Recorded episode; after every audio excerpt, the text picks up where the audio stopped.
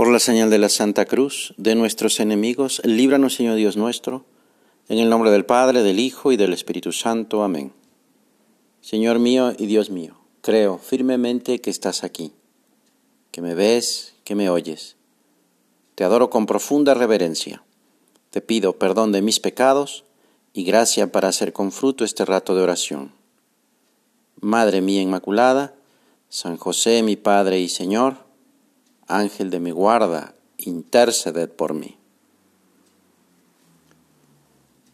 Cuando viví en la Ciudad de México, en muchas ocasiones utilicé el metro, siempre lleno de personas.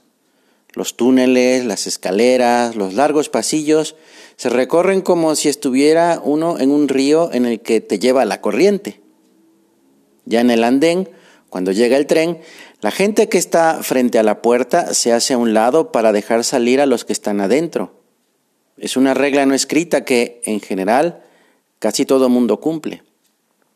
Y bueno, hay que decirlo, esto de primero dejar salir para que dentro del vagón haya espacio y así se puede entrar, eso que parece tan obvio, en la práctica no es tan evidente.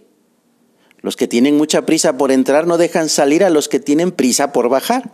Y entonces se provocan desórdenes, empujones, enojos y retrasos. Esto pasa en el metro y también en nuestra vida. Llenamos el corazón de cosas que muchas veces ni siquiera sabemos si son buenas o malas para nuestra santidad. Por ejemplo, ¿lo que veo me ayuda? ¿Me hace mejor persona? ¿Mejor padre? ¿Mejor hija? ¿Mejor hermano? Porque no es cuestión de ver series o videos solo para descansar o desconectar sin saber qué estoy viendo y las consecuencias que tiene eso en mi interior. Un escritor argentino, Jorge Luis Borges, dijo, somos lo que leemos y nuestro cerebro se transforma literalmente a través de los textos que introducimos en nuestra mente.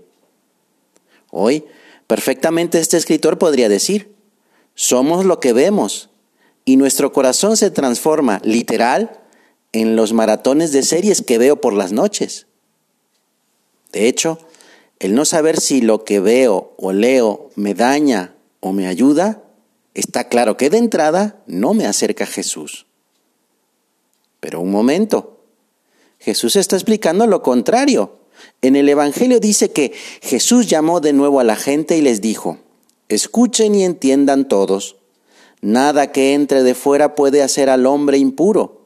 Lo que sale de dentro de su corazón es lo que hace impuro al hombre. No es lo que entra lo que mancha, sino lo que sale. Entonces, ¿de qué se trata todo esto?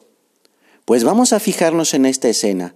Jesús estaba comiendo con sus discípulos y unos fariseos le habían reclamado que no se habían realizado los ritos de purificación antes de comer. Entonces el Señor les explicó que la pureza consiste en estar limpio por dentro, no solo por fuera. Aunque no lo dice el Evangelio, se entiende que terminó de comer, pues algo muy normal y muy humano, y después nuestro Señor, así lo dice el Evangelio, volvió a llamar a la gente. También nos llama a ti y a mí. Y como remarcando, para que nos quedara muy claro, dice, escuchen y entiendan. Mira, es Jesús quien llama, es Jesús quien habla, quien explica. Es Dios quien nos ama primero, es Él quien toma la iniciativa. Pero si mi corazón está lleno de egoísmo, de soberbia, de enojos porque no acepto mi realidad, si en mi corazón se oyen los gritos de mis envidias, mis resentimientos, de mis críticas a los demás, pues no voy a escuchar a Jesús. El Señor no va a entrar porque no cabe, porque no hay lugar en Él, como le sucedió en Belén cuando nació. Por eso es que nos dice con claridad que es importante que cuidemos el contenido que hay en nuestro corazón. Si lo que hay me hace daño, si lo que dejo entrar es malo, primero tengo que vaciar mi corazón. Estamos a unos días de que comience el tiempo de cuaresma, un tiempo buenísimo para revisar qué hay en mi corazón y sacar todo lo que me aparta de Dios. En eso consiste la conversión. La conversión es ni más ni menos que la necesidad de desprendernos de lo que estorba, de todo lo que nos impide recibir a Jesús en nuestra vida. Cada uno podemos aprender a descubrir lo que puede contaminar nuestro corazón. Es necesario formar bien la conciencia para que sea capaz de ver con claridad lo que es voluntad de Dios, es decir, lo bueno, es decir, lo que me acerca a Él. Por ejemplo, una cosa es sentir y otra consentir. El consentimiento consiste en advertir la maldad de los actos y además el querer realizarlos. Dice San José María Escriba, no te preocupes, pase lo que pase, mientras no consientas, porque sólo la voluntad puede abrir la puerta del corazón a la suciedad y a la impureza. La tentación aunque nos induce al pecado, no es pecado cuando se rechaza. Solo hay pecado cuando se deja uno vencer por la tentación. Por eso hay que estar vigilantes para no manchar el corazón. Esto no tiene que resultarnos algo raro, ¿eh? Pues si tenemos que poner cuidado en no contagiarnos usando el tapabocas, lavándonos las manos, desinfectando las cosas y los lugares para que no estén contaminados, pues también tenemos que cuidar la pureza de lo más interior que tenemos, nuestro corazón.